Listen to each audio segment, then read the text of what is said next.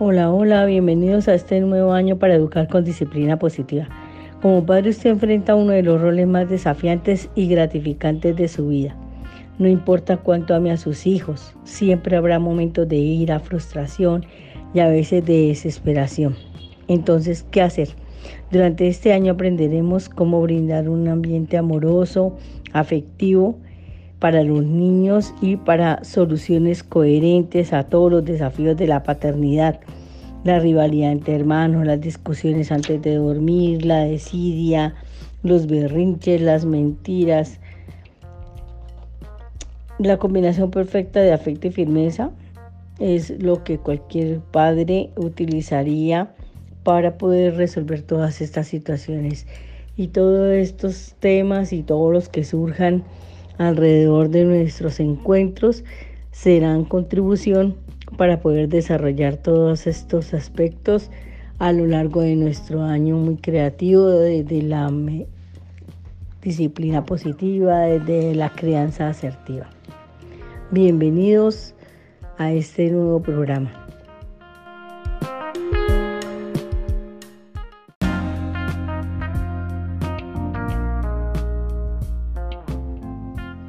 Mi invitación para este nuevo año es manejar un método de crianza asertiva, un estilo cimentado en el respeto mutuo, basado en las teorías y las enseñanzas de Rufo Dreykus, quien nos decía que para practicar firmeza y amabilidad al mismo tiempo dentro de las relaciones de padres e hijos se necesita ser respetuoso con los niños, con nosotros mismos y con la situación que se está viviendo para profundizar acerca de toda esta práctica de la firmeza y la amabilidad, yo quiero invitarlos a que nos tomemos un tiempo, que llevemos un diario, lo que significa para cada uno de nosotros mostrar respeto hacia un niño, qué significa tener respeto hacia sí mismo dentro de esta relación de padres e hijos.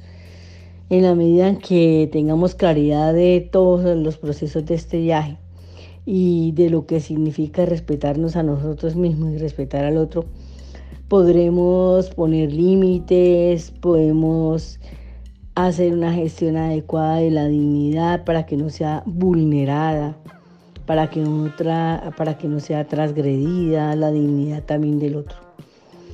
Hay un grupo de acciones en las que nosotros mostramos respeto hacia los niños, hacia la situación y hacia nosotros mismos y son, por ejemplo, aceptar al niño como un ser único y repetible.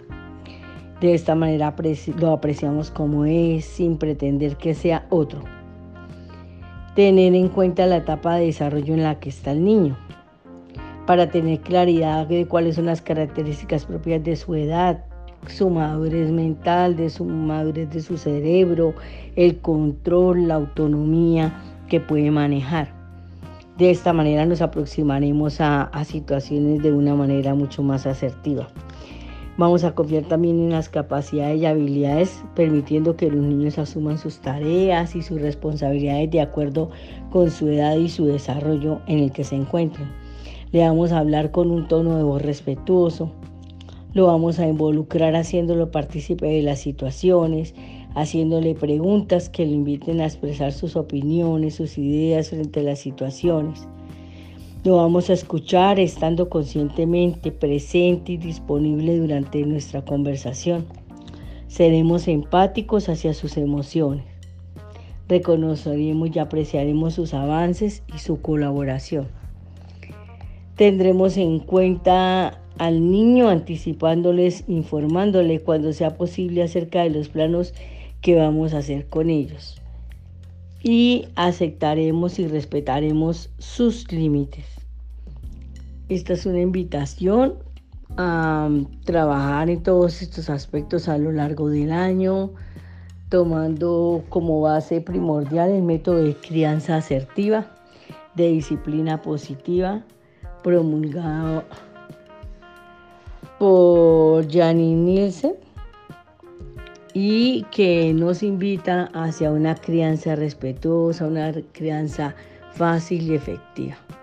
Sean todos bienvenidos a este nuevo programa en el que estaremos participando, compartiendo, interactuando y logrando hogares felices, hogares tranquilos, donde todos vivimos en paz y en armonía.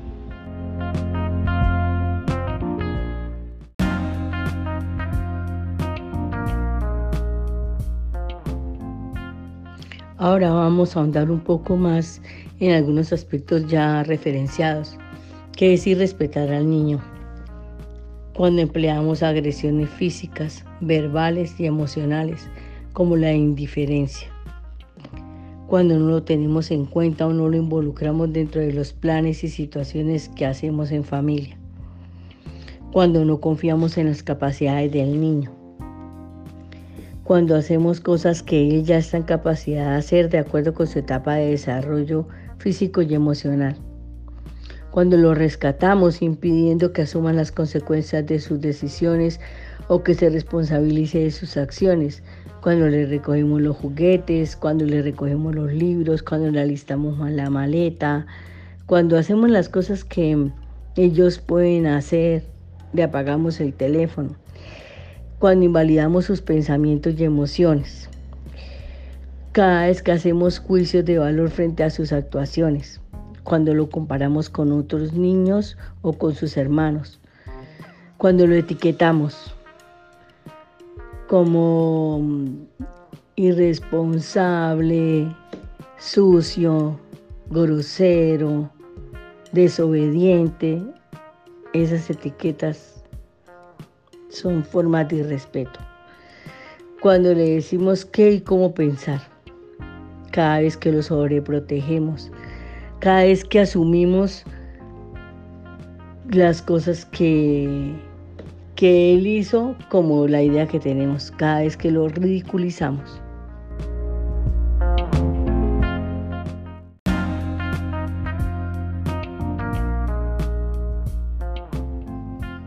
Ahora mi propuesta está encaminada hacia hacer una autorreflexión que va a ser muy importante para empezar a implementar las estrategias de acción. Entonces vamos a tomar todos los ítems que, a las que nos referimos eh, hace un momento respecto de la forma de respeto hacia el niño y vamos a tomar una por una las agresiones físicas, verbales y emocionales, el no tenerlo en cuenta, el no confiar en sus capacidades, cuando hacemos las cosas por él, eh, siendo que él tiene la capacidad de acuerdo a su desarrollo físico y emocional, cada vez que lo rescatamos, invalidación de pensamientos y emociones, los juicios frente a sus actuaciones, cada vez que lo comparamos, etiquetamos, cuando le decimos qué y cómo pensar, cuando lo sobreprotegemos, cuando lo ridiculizamos, vamos a tomar cada una de esas de esas situaciones de irrespeto y las vamos a analizar cómo las hemos venido manejando honestamente, honestamente con cada uno de nuestros hijos. Y ustedes me van a enviar a través de las profesoras de curso sus conclusiones. En ningún momento me van a mandar en detalle cuál ha sido el caso en cada una de las situaciones planteadas. No, eso lo van a hacer ustedes, pero para poder hacer el análisis de llegar a sus conclusiones, de, de por qué es tan importante salirnos de ese estilo de actuaciones, porque estamos agrediendo, ¿no? Es una forma de agresión. Entonces vamos a analizarlo muy concienzudamente, eh, vamos a hacer el ejercicio tomando nota, haciendo el análisis y estableciendo conclusiones de qué descubrimos a través de la ejecución de este ejercicio. Espero me envíen a través de las docentes de cada curso las respuestas a cada uno de los ítems planteados respecto al y respeto al niño.